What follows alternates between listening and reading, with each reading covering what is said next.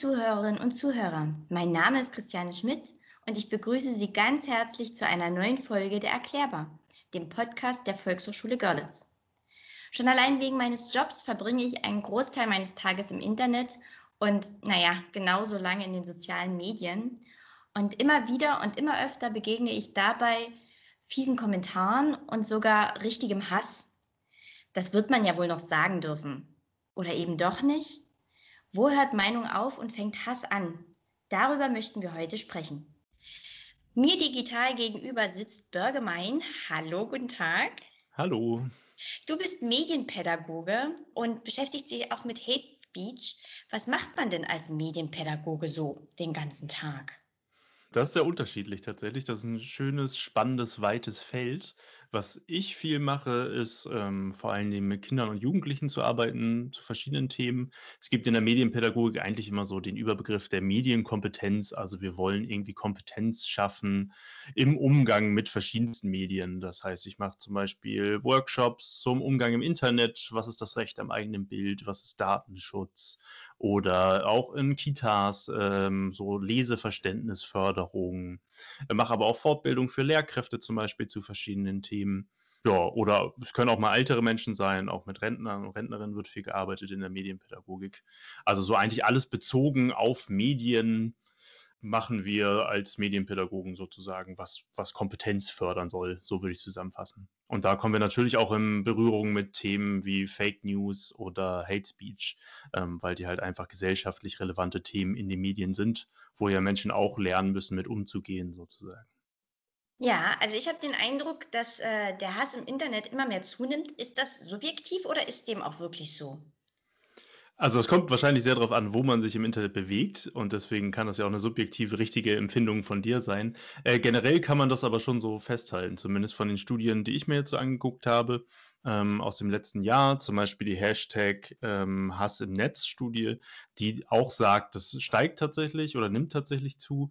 Es gibt aber auch ähm, die Beobachtung, dass durch das Netzwerkdurchsetzungsgesetz schon weniger, weniger äh, Hassrede, kann man es jetzt vielleicht auch übersetzen ins Deutsche, stattfindet, dafür aber sehr viel mehr organisierte Hate Speech. Also das heißt, dass sich zum Beispiel rechte Gruppierungen zusammentun im Internet, um bewusste Angriffe zu starten sozusagen. Und die haben auf jeden Fall zugenommen in den letzten Jahren. Oh, das ist sehr spannend.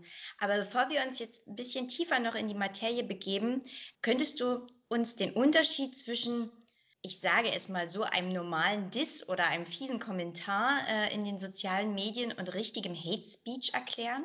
Mhm. Also ich, ganz generell muss man dazu wahrscheinlich sagen, dass Hate Speech kein fest definierter Begriff ist, ist auch juristisch kein fest äh, definierter Begriff, was aber meistens darunter verstanden wird und so wird der Begriff eigentlich auch verwendet, ist, dass das sozusagen gruppenbezogener Hass ist. Also das heißt, dass schon eine, eine Person beleidigt wird, aber halt aufgrund ihrer Zugehörigkeit zu einer Gruppe. Und das kann natürlich die ethnische äh, Herkunft sein oder auch eine nationale Herkunft oder meinetwegen Berufsstand, wenn wir jetzt an PolitikerInnen denken. Viel ähm, hat das auch zu tun mit Rassismus oder Sexismus zum Beispiel, dass halt Frauen äh, häufiger auch angegriffen, äh, angegriffen werden aufgrund ihres Frauseins sozusagen oder meinetwegen auch wohnungslose Menschen. Also alle Dinge, alle Beleidigungen, die sozusagen auf der Zugehörigkeit einer Person zu einer bestimmten Gruppe basieren. Das würde ich als Hate Speech oder Hassrede bezeichnen. Aber nicht jeder, ähm, der Hate Speech betreibt, ist automatisch gleich ein Rassist oder ein Sexist. Nee, natürlich nicht. Äh, man kann ja auch andere Gruppen irgendwie beleidigen, aber zumindest durch diese Stereotypen, die da ja schon drin vorkommen müssen, weil wenn ich Personen beleidige aufgrund ihrer Zugehörigkeit zu einer Gruppe, dann habe ich ja ein bestimmtes Bild über diese Gruppe und versuche die Person auch so zu beleidigen. Das heißt natürlich nicht, dass das nur rassistisch sein muss oder sexistisch, aber in meiner Erfahrung ist das schon recht wahrscheinlich, dass diese Klischees oder Vorurteile da viel bedient werden weil sie ja auch viel in unserer Gesellschaft vorkommen und viel da sind. Ne? Genauso wie Vorurteile zum Beispiel gegen wohnungslose Menschen oder äh, sei es Sozialhilfe empfangende Menschen oder sowas. Jeder, der sich in den sozialen Netzwerken aufhält, baut ja so eine gewisse Filterblase um sich drumherum. Also das ist ja allgemein bekannt, dass wenn ich mich in den sozialen Netzwerken aufhalte, ich mit jedem Like mir eine Echokammer baue. Mit dieser Echokammer steuere ich auch, was mir ausgespielt wird. So kommt es, dass ich jetzt ganz selten mit Hate Speech in Berührung komme. Also ich sehe wirklich ganz, ganz selten ähm, solche Probleme. Wie treffe ich denn auf Hate Speech im Alltag? Ja, äh, das ist, glaube ich, schwer, schwer zu beantworten. Das, ähm, es gibt da auch in dieser bereits zitierten Studie, ähm, Hashtag Hass im Netz, Ergebnisse, wer mehr betroffen ist als andere Menschen zum Beispiel. Und da wurde festgestellt, dass vor allen Dingen junge Menschen eher äh, betroffen sind oder, oder das mitbekommen, also 18- bis 24-Jährige. Und zum Beispiel auch Menschen, die äh, einen Migrationshintergrund haben, sehen das mehr als Menschen, die keinen Migrationshintergrund haben. Da muss man jetzt natürlich irgendwie äh, sich selber erklären können, Warum könnte das sein? Bei den jüngeren Menschen kann ich natürlich argumentieren, gut, die verwenden vielleicht tatsächlich mehr Online-Medien als ältere Menschen, auch wenn natürlich jetzt Mitte 30-Jährige wahrscheinlich auch sehr viel im Internet unterwegs sein würden, würde ich jetzt behaupten. Andererseits dann natürlich, wo bewege ich mich da? Ähm, das ist jetzt meine Erklärung, das steht nicht in der Studie, aber wenn ich jetzt sage, Menschen mit Migrationshintergrund sind vielleicht eher betroffen, liegt das wohl auch daran, dass zum Beispiel in, in der Sphäre vielleicht auch mehr beleidigt wird. Das heißt, wenn ich da in bestimmten Gruppen unterwegs bin, kommen da vielleicht von außen eher Leute und fangen an, Hassrede zu betreiben, als mir das vielleicht passiert in meinem, in meinem Universum bei zum Beispiel Facebook, wo ich keine Ahnung, in welchen Gruppen bin, wo das vielleicht gar nicht so politisch äh, interessant ist, sozusagen da auch zu argumentieren. Was, was mir mehr auffällt, ist, glaube ich, dass so Diskussionen vor allen Dingen in politischen, auf politischen Seiten, also Nachrichtenseiten und sowas halt relativ schnell eher zu sowas kippen würden, obwohl man da wohl durchaus auch noch unterscheiden muss, was sind jetzt zum Beispiel Fehlbehauptungen oder Fake News, also bewusste Falschmeldungen sozusagen und was ist dann Hate Speech, also wo wirklich Leute dann beleidigt werden sozusagen. Aber das ist natürlich ein Komplex, der auch schwer komplett auseinanderzuhalten ist sozusagen, weil das führt ja alles zu unserem Verhalten online und wie wir miteinander umgehen hat das ja auch was zu tun und auch mit einer Unterdrückung von Meinungen, die, die sozusagen auch eine Funktion von Hate Speech sein können, sozusagen die eigene Meinung als Mehrheitsmeinung darzustellen, obwohl sie das vielleicht gar nicht ist. Und da kommen natürlich auch Sachen rein wie äh, falsche Dinge behaupten und, äh, und so weiter.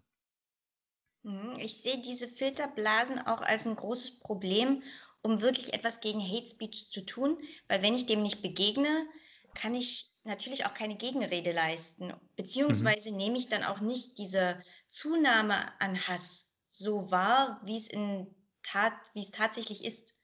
Ja, ja, das stimmt. Ähm, da gibt es tatsächlich aber auch so Zusammenschlüsse inzwischen. Ein ganz großes Beispiel davon ist Ich bin hier, was als Facebook-Gruppe gestartet ist, auch wo Leute ähm, die engagiert sind, sozusagen zur Hilfe gerufen werden können, falls einem sowas begegnet. Also ähm, sozusagen so eine Gegenbewegung ähm, aufzuzeigen und sich da auch nicht so allein fühlen zu müssen online. Wenn man sich da engagiert, dann könnte man zum Beispiel zur Hilfe gerufen werden. Wenn man sich engagieren möchte und sagen möchte, ich möchte gerne einen Beitrag leisten und kann dann da zum Beispiel auch mit argumentieren. Die versuchen dann halt sozusagen dagegen vorzugehen und Argumente zu bringen äh, und das Ganze mehr auf eine sachliche Ebene zu bringen und die Leute halt nicht sich einfach nur überrennen zu lassen von Leuten, die dann äh, da schlimme Sachen sagen. Und sonst ist aber diese Gegenrede auf jeden Fall eine ganz, ganz wichtige Sache. Ich habe ja schon über Mehrheitsmeinung gesprochen und so das Verschieben von Mehrheitsmeinung im Gefühl sozusagen, gerade auch in Online-Medien oder vielleicht auch bei Nachrichtenseiten, dass ich das dann lese und denke, oh, hier ist ja die allgemeine Meinung zum Beispiel eher eine recht rechtslastige Meinung, dann wird das wohl in der Realität auch so sein und das muss halt nicht so sein und ist auch mehr die Idee sozusagen, diese Mehrheitsmeinung zu verschieben und da ist es ganz wichtig, dass ich dann da ähm, einfach auch kurz was gegen sage, wenn ich sowas beobachte, einfach nur um Lesenden von außerhalb zu signalisieren, pass auf, hier gibt es Leute, die haben eine andere Meinung und das ist gar nicht unbedingt die vorherrschende. Da muss es gar nicht unbedingt darum gehen, dass ich da mit Leuten diskutiere und sie überzeugen muss, sondern einfach so den, den Schein zu brechen und zu zeigen, hier, ähm, wir, wir sagen was dagegen und wir sehen das nicht so sozusagen. Du sprichst mit der Gegenrede schon was ganz Interessantes an. Ich würde für unsere Zuhörerinnen und Zuhörer aber vielleicht noch mal einen Schritt zurückgehen. Auch mal einen Schritt zurück, auch in meine Vergangenheit, denn ich habe es schon erwähnt, ich bin auch schon Hate Speech begegnet und zwar wirklich ganz fiesen, gemeinen Kommentaren, wo ich selber angehalten war, was zu tun.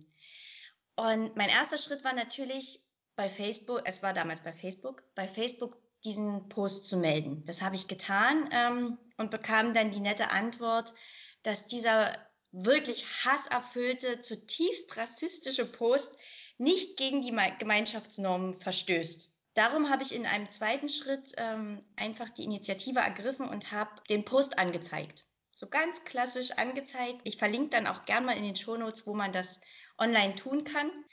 Auch da ist bis heute nichts passiert, obwohl ich angegeben habe, dass ich informiert werden möchte, wie der Stand der Ermittlungen ist. Was kann man also tun, wenn man auf Hate Speech trifft? Was ist so der erste Schritt und wie bewege ich mich weiter? Wenn ich jetzt zum ersten Mal damit in Kontakt komme und jetzt noch nicht aktiv mit Gegenrede ähm, beschäftigt bin, was kann ich tun? Hm. Ich glaube, die zwei Schritte, die du genannt hast, sind natürlich total wichtig und das ist schade, dass du da äh, oder auch schlimm tatsächlich, dass du da die Erfahrung machen musstest, die du gemacht hast. Und ich glaube auch ein Problem für unseren alltäglichen Umgang, weil wenn man das nicht verfolgen kann sozusagen oder nicht so was gegen machen kann, fühlt man sich da ja auch sehr hilflos dann in dem und macht natürlich auch was mit den Tätern und Täterinnen, die dann sozusagen sich auch da einfach weiter ausbreiten können, weil sie merken, es hat keine Konsequenzen. Das ist natürlich sehr schwierig.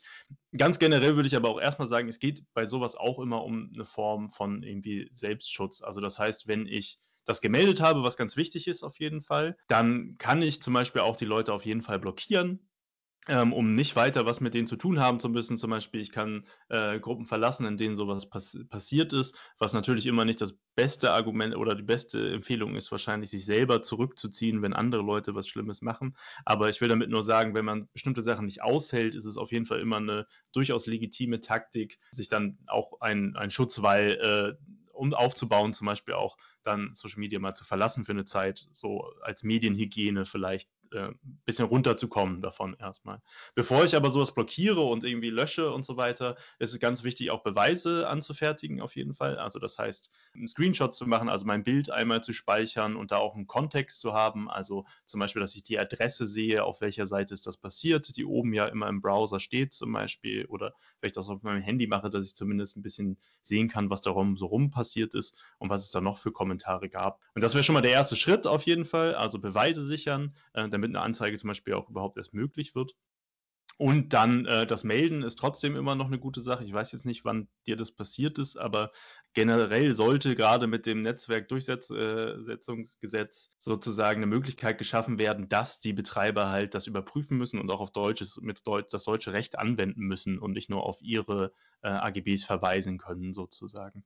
Ähm, das heißt, wenn ich die melde, müssen die eigentlich in 24 Stunden überprüfen, ob das legitim ist oder nicht und dann diesen Post auch löschen. Dann halt der nächste Schritt wäre auf jeden Fall Strafanzeige zu stellen, was du ja auch gemacht hast. Da gibt es halt, glaube ich, schon häufiger auch die Erfahrung, so wie ich das gehört habe, dass da die Behörden auch durchaus mit überfordert sind und nicht unbedingt besonders schnell agieren, was dann ja auch nicht äh, so hilfreich sein muss. Aber ich glaube, es ist trotzdem wichtiger Schritt, das zu machen, weil es gibt durchaus Rechtsprechung inzwischen schon, wo Leute zum Beispiel Geldstrafen zahlen müssten für Aussagen, die dann auch relativ hoch sein können. Also bis zu 5000 Euro können dann schon mal zusammenkommen. Da gibt es so Beispiele von der Stiftung Warentest zum Beispiel, wo einige Zitate genannt sind, die dann tatsächlich auch äh, verurteilt wurden wenn, wenn das alles nicht hilft und man gerade ähm, von ganz vielen Leuten attackiert wird, weil man vielleicht irgendwie in der Öffentlichkeit äh, ist, ist, glaube ich, auch äh, Unterstützung holen eine ganz wichtige Sache, also auch online. Und da wäre wieder mein Tipp mit dem Ich bin hier zum Beispiel, auch da kann man den Hashtag Ich bin hier verwenden, um sich sozusagen online Hilfe zu holen, dass man unterstützt wird und damit nicht allein umgehen muss, weil das ist ja auch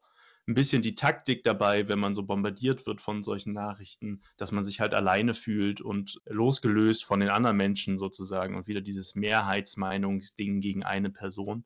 Und da ist es ganz hilfreich, sich vielleicht auch einfach mit Freunden, Freunde äh, Bescheid zu sagen oder halt solchen äh, Vereinen wie ich bin hier, dass sie die Möglichkeit haben, da auch gegenzureden sozusagen. Und ansonsten gibt es auf jeden Fall auch andere Seiten, wo ich mir Hilfe holen kann, falls mir solche Dinge begegnen. Also es gibt zum Beispiel hassmelden.de oder hateaid.org, also aid, A-I-D, wie Hilfe im Englischen, wo ich mir dann äh, tatsächlich auch noch weitere Schritte angucken kann und mir Hilfe holen kann und auch sowas melden kann zum Beispiel.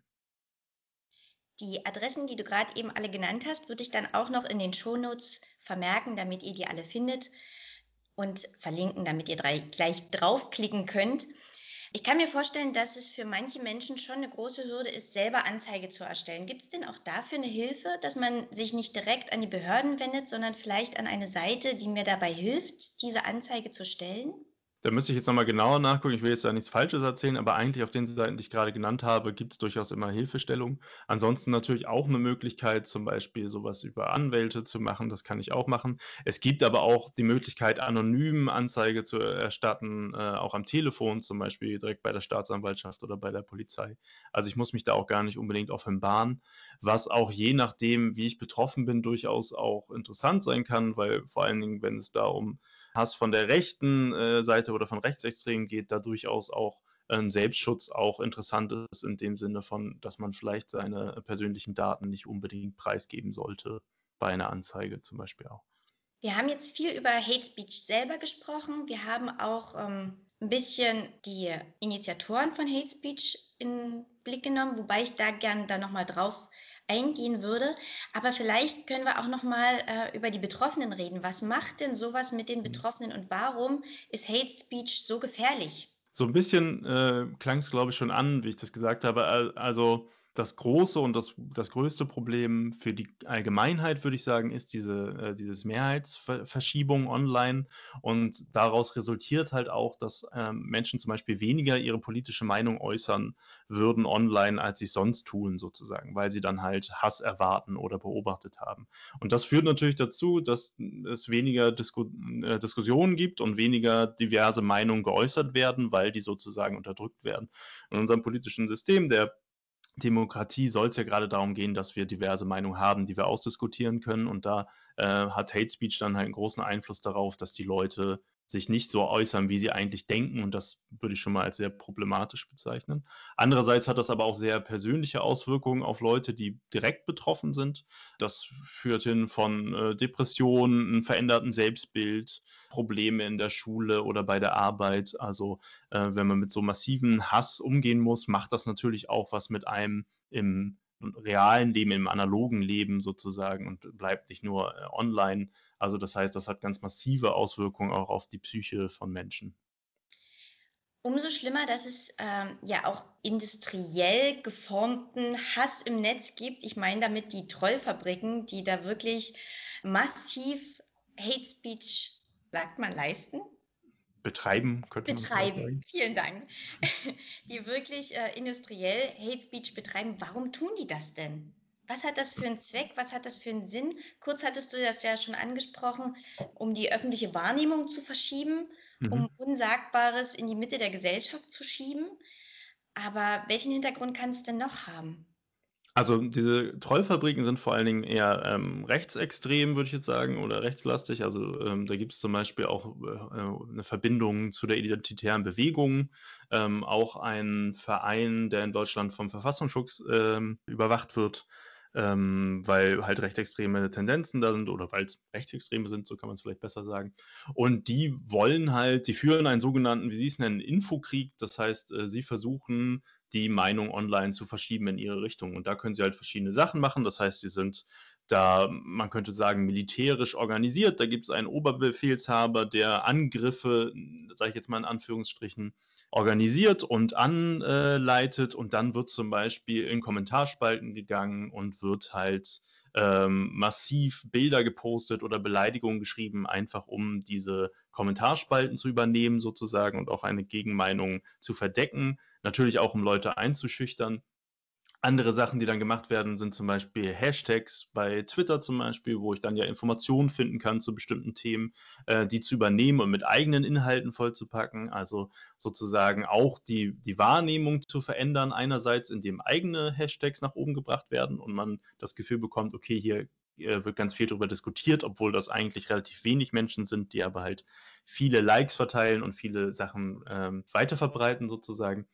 Also letztendlich, ähm, um sozusagen die Informationen auch von anderen Menschen zu unterdrücken und die eigene Meinung darzustellen. Also es, letztendlich geht es ja immer darum, den Diskurs zu verschieben, auch in eine bestimmte Richtung, die interessant sein kann für eine politische Meinung. Also indem ich jetzt sage, ich möchte, dass es normaler wird, über bestimmte, bestimmte Sachen so zu sagen, dann kann ich die halt immer wieder über, äh, wiederholen und dann werden sie auch mehr in der Gesellschaft sozusagen aufgenommen. Also es gab ja auch schon in den letzten Jahren durchaus auch mit dem Einzug der AfD in, äh, in den Bundestag und in die äh, Landesparlamente durchaus auch eine Verschiebung von dem, was gesagt wird, auch in der politischen Diskussion. Und das ist auch so ein bisschen die Grundidee dabei, sozusagen, die, erstens Leute klein zu halten, die eigenen äh, Argumente nach oben zu bringen und auch Leute einzuschüchtern. Sozusagen.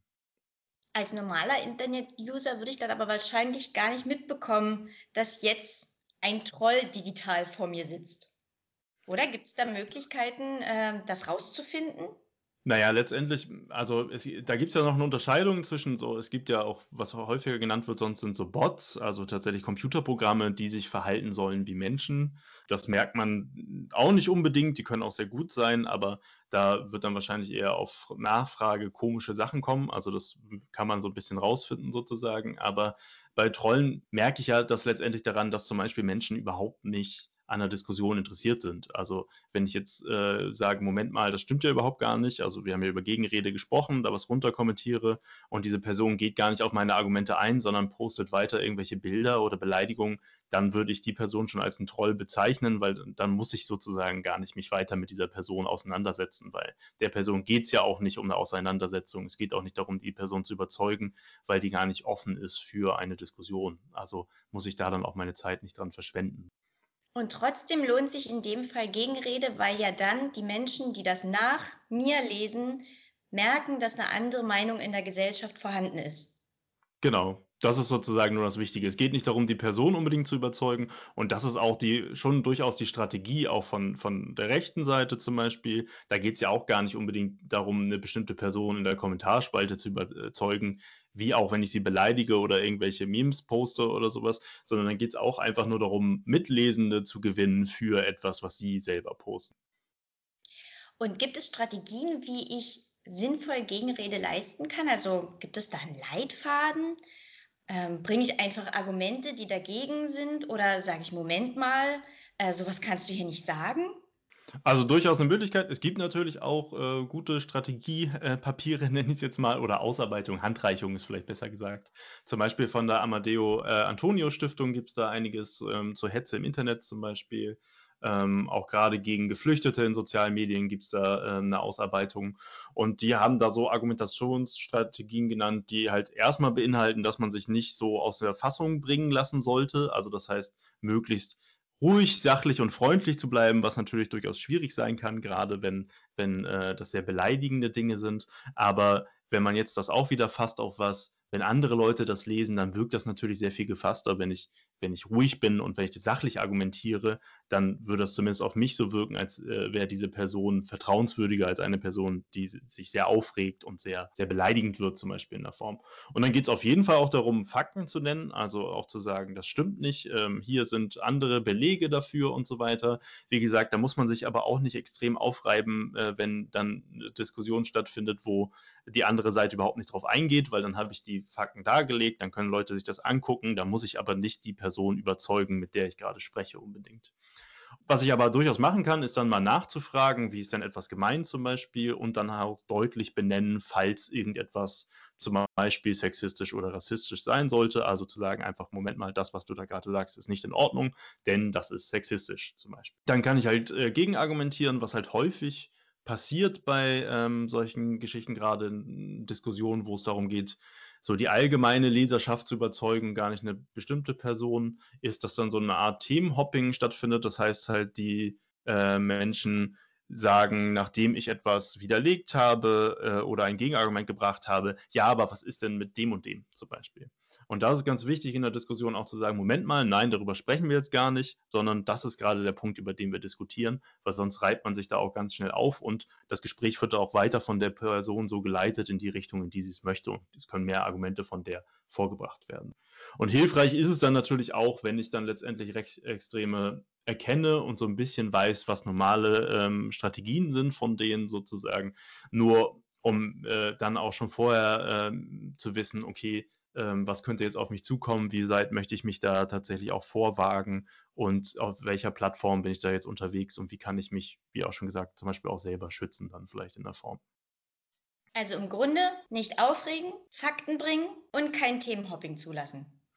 Genau, ja, das wäre es. Und benennen wäre auch immer noch hilfreich, gerade auch für, für Leute, ähm, die vielleicht, wie gesagt, es geht immer mehr um die Leute, die mitlesen und nicht selber kommentieren, äh, einfach um da vielleicht auch einen Rahmen zu schaffen und einen Anhaltspunkt zu schaffen, okay, worum, worum, was ist denn hier falsch? Ich glaube, für mich wäre die größte Herausforderung, mich nicht aufzuregen. Das ist es ja tatsächlich auch und das ist ja auch das Problem. Ne? Das ist ja auch generell Online-Problem und darum geht es ja auch in, in Online-Medien viel, dass uns Nachrichten erreichen, die ja was emotional mit uns machen sollen, damit wir darauf reagieren. Das ist ja durchaus auch eine Idee. Da hilft es natürlich auch einfach mal kurz wegzugehen zum Beispiel und nicht den ersten Impuls unbedingt zu folgen und sofort zu antworten, sondern vielleicht sich kurz beruhigen zu können sozusagen und mal einen Schritt zur Seite zu gehen und sollte auch dazu führen, ich glaube ganz generell, wenn man, äh, ich glaube, niemand möchte wirklich den ganzen Tag diskutieren mit Leuten, auch wenn man da sieht, das ist eine falsche Meinung. Das meinte ich auch so ein bisschen mit einem Selbstschutz auch, nicht nur, dass man seine äh, Daten schützt, sondern auch, dass man halt sagt, okay,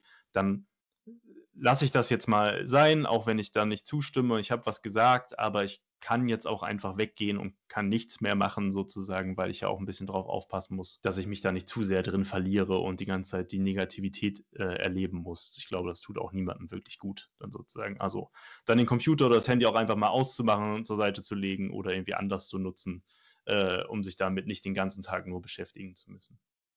Das stimmt, weil es gibt ja auch noch ganz viele schöne Dinge. Ich finde es gut, wenn wir das mit den schönen Dingen jetzt auch abschließen. Vielen, vielen Dank für das Gespräch. Liebe Zuhörerinnen und Zuhörer, nicht wegschauen, leistet Gegenrede, weil Hass müssen wir gemeinsam aus dem Netz verbannen. Vielen Dank. Vielen Dank nach Leipzig. Sehr gerne. Und bis bald.